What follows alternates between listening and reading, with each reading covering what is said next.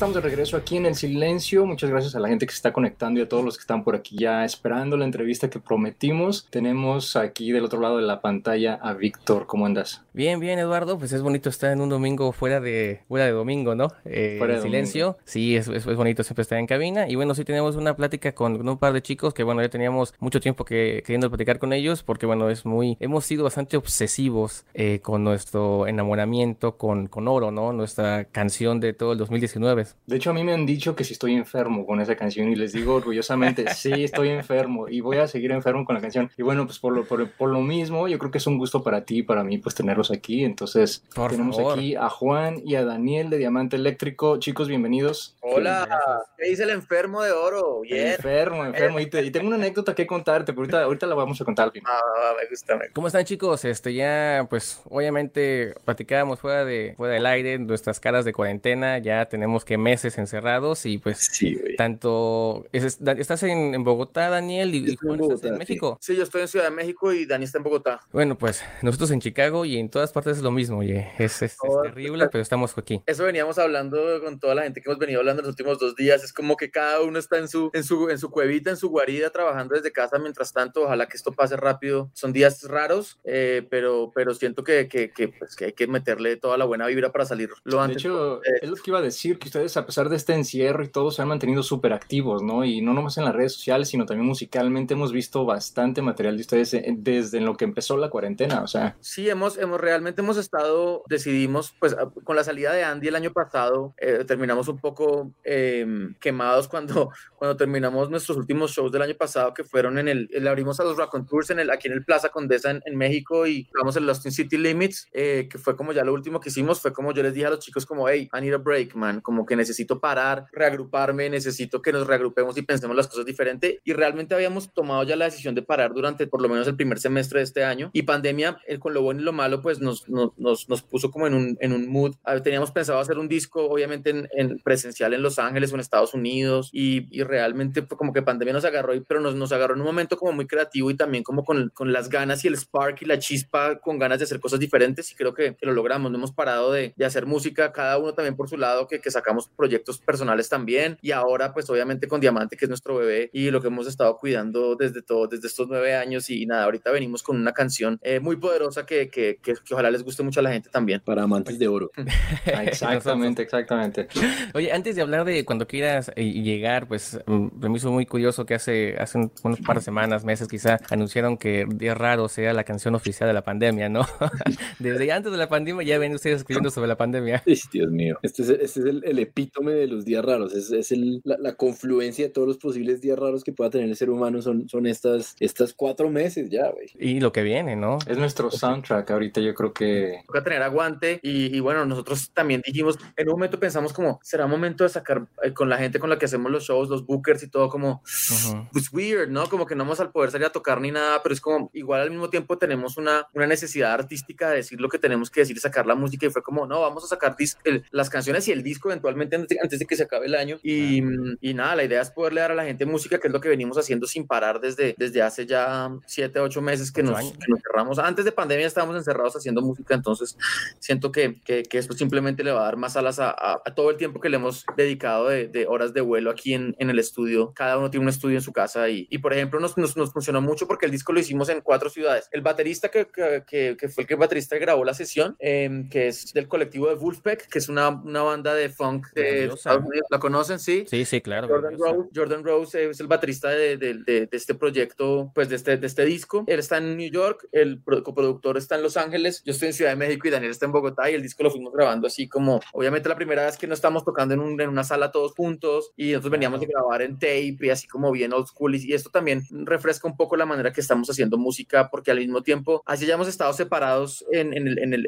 en, el momento de hacer música, creo que en la composición nunca habíamos estado tan, tan compenetrados y unidos Dani y yo, entonces creo que el resultado es bastante eh, positivo y favorable para nosotros, ¿no? Oye, precisamente eso quería platicar, ¿no? Eh, vienen ustedes grabando primer disco B y este la oscilación en, en, bloque, algo que pues es muy bonito y quizá raro, ¿no? En cinta y vi ese documental precioso, cortito que hicieron con, con Josh y, y se ve esa preocupación por los instrumentos y se ve esa, esa unión que ustedes necesitaban creando algo juntos, ¿no? Que muchas veces pues como dices tú, ahorita grabaron todo separado cosa que ya habían hecho eh, en Buitres, eh, con una producción completamente distinta. Tengo entendido que lo grabaron con, con Mauricio García como productor, también cambiando la batuta, que siempre la llevabas como productor tú. Y bueno, ahora tienen esta, esta unión que es bien notoria entre, entre Dan y tú. Y bueno, la, la, evolución es, es obvia, ¿no? Pero de alguna forma, ¿cómo, cómo llegar a, cuando quieres llegar, cuando ustedes no, pues no se ven, ¿no? Y no tienen esa conexión ahí, Esa conexión exacto, tan necesaria en sus primeros discos. Pues ahí está, digamos que el,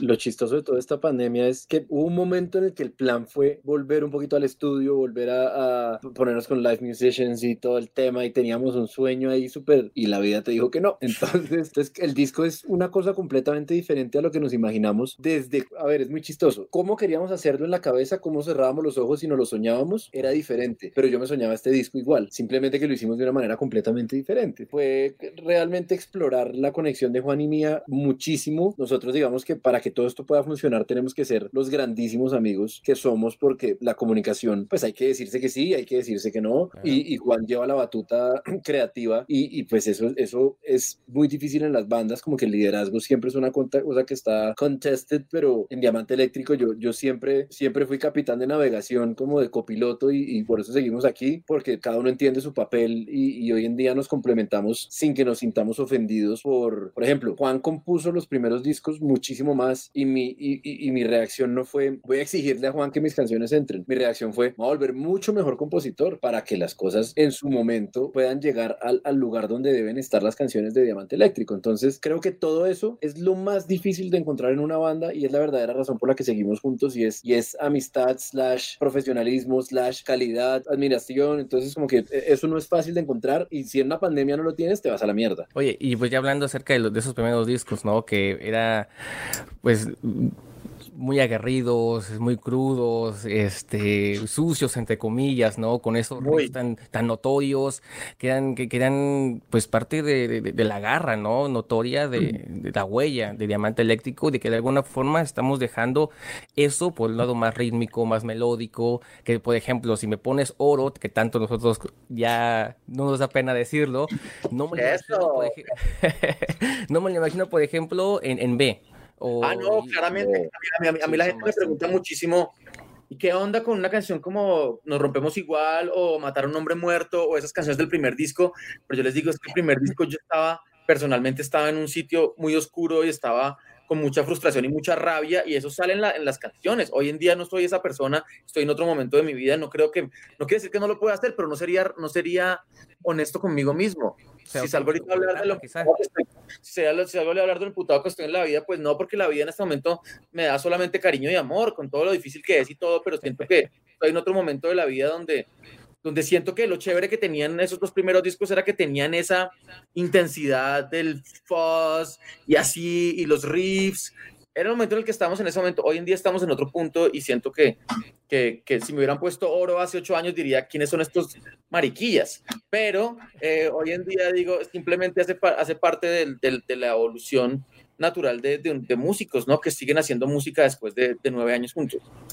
Exacto. Oye, que tienen colaboraciones increíbles, ¿no? Con, con personas, han trabajado con Josh, que, que viene, viene de, pues, de todo este rollo de, de Jack White, han trabajado con, con, con Brandon Booth en Electric Daisy, mezclando, han trabajado con, con, con, cuando conocen muy bien a Andrew Oldman, este, cantidad de personas que, que los, los admiran, ¿no? Y siempre he visto como que a, es bien curioso que que Diamantes es como una banda para conocedores, ¿no? Como banda para bandas, que, que no será muy común, porque antes de llegar a los masivos, antes de llegar a los discos de oro, ustedes ya estaban recibiendo Grammys, ¿no? Que es espectacular. Sí. Es que mira que todo tiene un orden en la música y en las carreras, el problema es que uno no lo escoge. A veces logras más rápido público que credibilidad, a veces logras a la par, a veces logras más credibilidad que público. Nosotros por algún motivo a la par que íbamos generando todo el público que generábamos, sobre todo localmente y en México, que son como nuestros dos polos, eh, Colombia y México, sencillamente it played out this way, como que arrancamos a encontrar conexiones, un Grammy que bajo ninguna circunstancia nos esperábamos ni tenía ningún tipo de lógica. Después una conexión con, con nuestro management en Los Ángeles que nos abrió otro tipo de puertas, pero lo más bonito de Diamante es que nosotros nos puede más el espíritu y la paz del espíritu que la estrategia. Entonces, si tú ves una colaboración del Buitres, toda esa gente significa algo para nosotros. Toda esa gente nos contesta el teléfono, no es una, no es una perseguidera así 2020 de, wow, esto se va a ver bien en los números. Entonces, no, no, no dejes de joder a ese, a ese artista. Si tú ves cómo se portó Enrique Bumburio, como se portó Vicente García con la colaboración, una cosa es colaborar, la otra es comunicarlo. Y realmente tenemos la, la, la suerte de no, no solo colaborar con esa gente, sino haber podido eh, tocar con Billy Gibbons y, y, y, y, realmente vivir con él, no solamente como una cosa como detrás de una pared. Entonces, cada vez que el diamante hace eso, nos hemos guardado el privilegio siempre de que signifique algo para nosotros. Claro. Oye, ya hay que hablar de oro. Yo quiero preguntarles, este, como si no hemos hablado ya suficiente, ¿no? no, pero nunca hemos hablado, pero nunca hemos hablado de la canción. You're good, baby. De, de, hecho, yo recuerdo que te, entrevisté, Juan, cuando lanzaron la canción, fue una entrevista por teléfono y me comentaste muy bien, me describiste muy bien el, el, la historia o, o, lo que vino detrás de la canción, ¿no?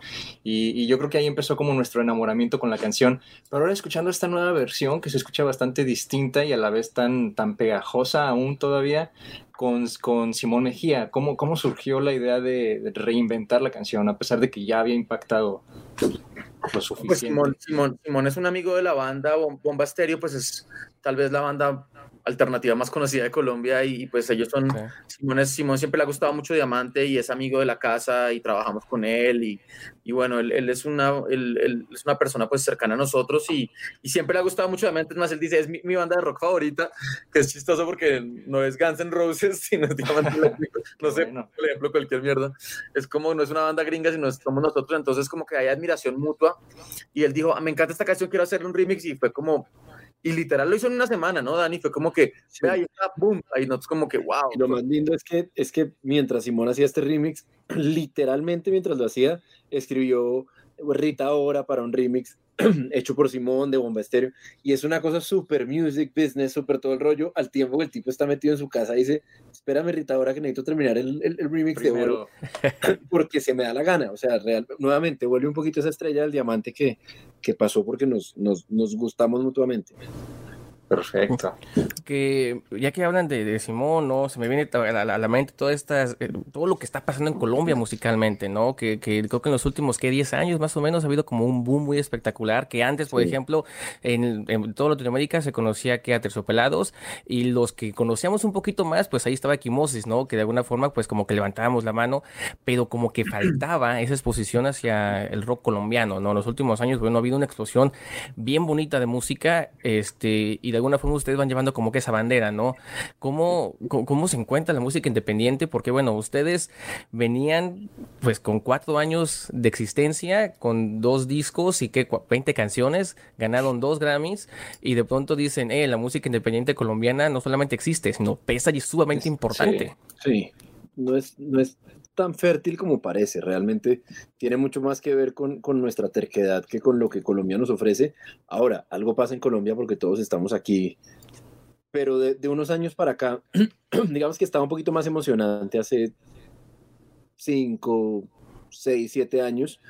Se ha estancado un poquito y el argumento se ha unificado un poquito. Digamos que tenemos grandísimos compositores y grandísimos productores, pero el mercado solo les ofrece un huequito para, Claro. Para, para, sacarlo, que es un huequito muy urbano, sin que tengamos ningún problema con lo urbano, pero digamos que eso ha, ha unificado un poquito la conversación y tenemos muchísimo talento, tenemos muchísima gente diciendo cosas, pero solo un lenguaje. Entonces digamos que eso, eso tiene la conversación un poquito estancada, pero definitivamente algo pasa en Colombia, algo pasa desde el punto de vista alternativo, repito, no porque la tierra sea demasiado fértil, sino porque los troncos somos muy tercos, pero, pero, pero algo, algo pasa aquí, tal vez no sé si es por donde estamos geográficamente, que por aquí pasó todo y por aquí salió todo para arriba y etcétera, pero, pero sí, algo, algo particular pasa en, en sí, Colombia. Las, las, bandas, las bandas que nosotros les, les, les, podemos hablar son bandas que, que, salieron con nosotros, como no sé, los Petit Felas, que es una banda que, claro. que en Colombia tiene, claro. tiene mucho following y que es una gran banda que van a sacar un disco también bien bonito, o Televit, Televit. O, o no sé, o la o quién más está por ahí. Eh, este man está pegando muy fuerte. Este man, este man, este man también está, él vive también aquí en México. Eh, eh, Elsa, Elsa y el Mar también es una artista que le va muy bien. Juan Pablo, Vega. Pablo Vega, definitivamente uno de los mejores músicos que tiene este país. Y bueno, del lado alternativo somos como ese parche, pero sí creo lo que decía Dani, creo que necesitamos una... Alguien me preguntó en estos días, ¿dónde está, dónde está el nuevo diamante eléctrico? Y quedamos como, no sé dónde está, como que necesitamos que los chiquis estén un poquito empujando. Alguien decía en estos días, lástima que la pandemia fue como, es como un, un, un, un cementerio un poco para muchas de las bandas que están tratando de empujar y ahorita con un año quietos, pues la gente se enfría y, y es complicado. Entonces esperamos que, que, alguien llegue a patear la puerta. Eso sí, eso sí esperamos Que, suceda, ¿no? Pero sabes que pienso que también ha sido como un filtro, porque, bueno, me voy a atrever a decirlo, que a, través de la pandemia nos hemos dado cuenta de bandas como ustedes, que, que, son artistas netos y que han seguido produciendo, han seguido adelante, a diferencia de otros artistas que pues dependen de, de todo lo demás, ¿no? De lo que ustedes no han dependido al 100%. Entonces, esto yo, yo, yo así pienso que es como ha sucedido. Sí, tal cual. Lo más difícil de esta pandemia y de lo que estás describiendo es que la fragilidad no siempre suena muy bien. Es decir, uno se mete en casa y hace sus canciones muy íntimas y todo el rollo y las lanza porque, porque como que entiende, entiende un poquito el momento de decir, bueno, es momento de sacar mucha música y de conectarse con la gente, pero eso está teniendo unos efectos sobre la calidad en algunos casos. Entonces digamos que nuestra obsesión es listo, muy desde casa, pero por favor esto tiene que sonar a como si hubiéramos ido a cualquier estudio, mejor dicho, que la casa no sea un algo, algo que nos tocó, sino que vamos, vamos a favor de eso y hagámoslo como estéticamente y, y de calidad, de la calidad adecuada. Nosotros, nosotros nos hemos como caracterizado porque todos los discos suenan bien. De, de una u otra manera, si suenan diferente, todos los discos suenan ponchudos, suenan gigante y este y este disco eh, que se va a llamar Mira lo que me hiciste hacer no es la excepción, o sea, ya con Cuando quieras llegar, eh, que es la nueva canción, ya es como llegamos pateando la puerta eh, y, y, el resto del disco tiene esa vibra, ¿no? Tiene una vibra, digamos, un poco más 80s que el resto de los, de los discos en, general, es como lo que les puedo adelantar del disco, como que el primer disco es más, los primeros dos discos son más Fuzz, 60s, The Kings, Garage, el, la, la, gran utilización es más setentero, eh, también con un poquito de estética setentera el sí. pero este disco es como más, obviamente, digamos, con una estética un poco más ochentera con los beats y con, con, los, con los teclados y, y, con la guitarra de Dani también, que, que, que, sacó un tono ahí bien especial de su guitarra, de que, que ya queremos que la gente oiga eh, el resto del disco, ya, ya cuando quieras llegar está por ahí rodando, entonces cool, muy, muy chévere. De hecho, hay que hablar un poquito del video, se me hace súper interesante desde que lanzaron el, el, teaser, o sea, me dejó enganchado a ese teaser telenovelesco. Y ahora con el video, pues confirma totalmente ¿no? lo que estás diciendo. Entonces está súper pegajoso el tema. ¿Cómo, ¿Cómo fue la idea del video para Ese teaser no es nada. No es, o sea, ese teaser es ya vio el video, ya vio el video, ya vio el video. sí, sí, el video. Sí. Es, el teaser es una coqueta aproximación a lo que quisimos hacer con el, con el video, que además es un ejercicio muy puro y es la colombianidad, pero no reentendida, o sea, no es un ejercicio únicamente desde los ojos de, un artista kitsch y ya, es, fuimos a donde Didier Marín, que es un director de videos populares, y esto es 150% lo que él habría hecho. Él no entendía nada, no entendía por qué estábamos poniendo la estética sobre, o sea, la, la música sobre esa estética. Claro, claro. No entendía nada, pero nos, nos llevó la corriente, supo, supo que tenía algo de humor, lo entendió. Pero, pero nosotros hace mucho tiempo queremos no solo desmarcarnos del rock como género, sino porque Juan y yo somos gente nosotros, eh, para, para mí en mi vida, lo más importante que hay en mi vida, además de la música, es el humor. Es, es, la forma en la que nos conectamos, es la forma en la que arrancamos esta conversación, es la forma en la que todo. Y nosotros tenemos mucho humor, nosotros vivimos hablando pendejadas en, en la carretera, nos vivimos muriendo la risa de tonterías y siempre dijimos, por favor exploremos el humor. ¿Cuándo abrimos y cómo abrimos la puerta para explorar el humor? No, no que no que la salida de Andy nos permita hacer humor, pero digamos que sí nos liberó de, de Andy cuida muchísimo su imagen y su estética y, sus redes y todo el rollo. Nosotros somos mucho más dispuestos a, a recochar, como decimos en Colombia. Entonces se abrió todo y nos vimos Juan y yo solos, la carretera abierta, y dijimos, esto es ya, esto va a pasar ya. Era el momento. Decirles, decirles que, que pues es el video número 24 que hacemos. Entonces, ten, o sea, ya, ya, es como que tener, ¿qué cabeza le cae a uno para hacer un videoclip? Bueno, el, el, como el, el, lo curioso del asunto es que es la primera vez en, en 24 videos que hacemos que, yo, que no mandamos a hacer una sola corrección de edición. Es como lo que hizo este tipo como, como director, era exactamente lo que estábamos buscando estéticamente y fue como, es más, hasta puso en, en, el video, si se dan cuenta, salimos en el video. por favor, véanlo, el, el, que, lo, el, que, lo, está, que lo está viendo, véanlo con detenimiento y me dicen en qué segundo salimos nosotros. Y eso no lo pedimos nosotros. El man lo hizo solito. Es, el man es, para mí es uno de los visionarios estéticos más grandes que tiene Colombia. Y después de esto, como que Didier Marín somos fans, güey. Sí, total. Oigan, pues, ¿qué les parece si vamos a ver el video? Ya que, bueno, este, ya tanto nos ganan los días de ver. Yo ya lo vi, está muy bueno, pero la gente que nos está viendo, pues quizá no lo ha visto. Entonces, este, pues, no queda más que agradecerles, muchachos. Ha sido una entrevista bastante sabrosa. Eh, la canción está muy buena. Eh, Oro es para siempre nuestro. nuestro Ay, no les conté mi, anécdota. Déjame contarla súper rápido. Rápido, rápido, cuéntala. Sí, sí, rapidísimo. Eh, nada más les cuento que cuando salió la canción y que yo no dejaba de escucharla, en una de esas se la pedí a Siri este, porque estaba ocupado y yo iba manejando y le digo, Siri, tócame oro de diamante eléctrico y me pone oro pero de bronco.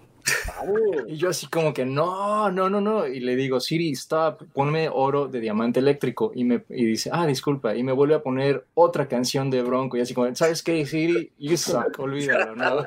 Es destino, muchachos, es destino. Es destino, es destino. Próxima colaboración con el bajista, que aparte el, bronco, mi, mi güey, ¿cómo es que se llama ese güey? Eh... Lupe Esparza. Lupe Esparza, ese güey, ese güey está chido, ese güey me cae bien, ese güey me cae bien. Ese man Un mashup de oro, vámonos. A huevo, a huevo. Y no creas que no lo hemos pensado. ya, ya está. Bueno, muchísimas gracias, de verdad. Gracias a ustedes siempre por la buena vibra y aquí estamos. Vamos a, cuando lancemos el disco en, noviembre, sentémonos a hablar ya de las canciones del resto del disco y por ahora disfruten la canción, el video y, y, y nada, aquí estamos. Perfecto. Vámonos. Va.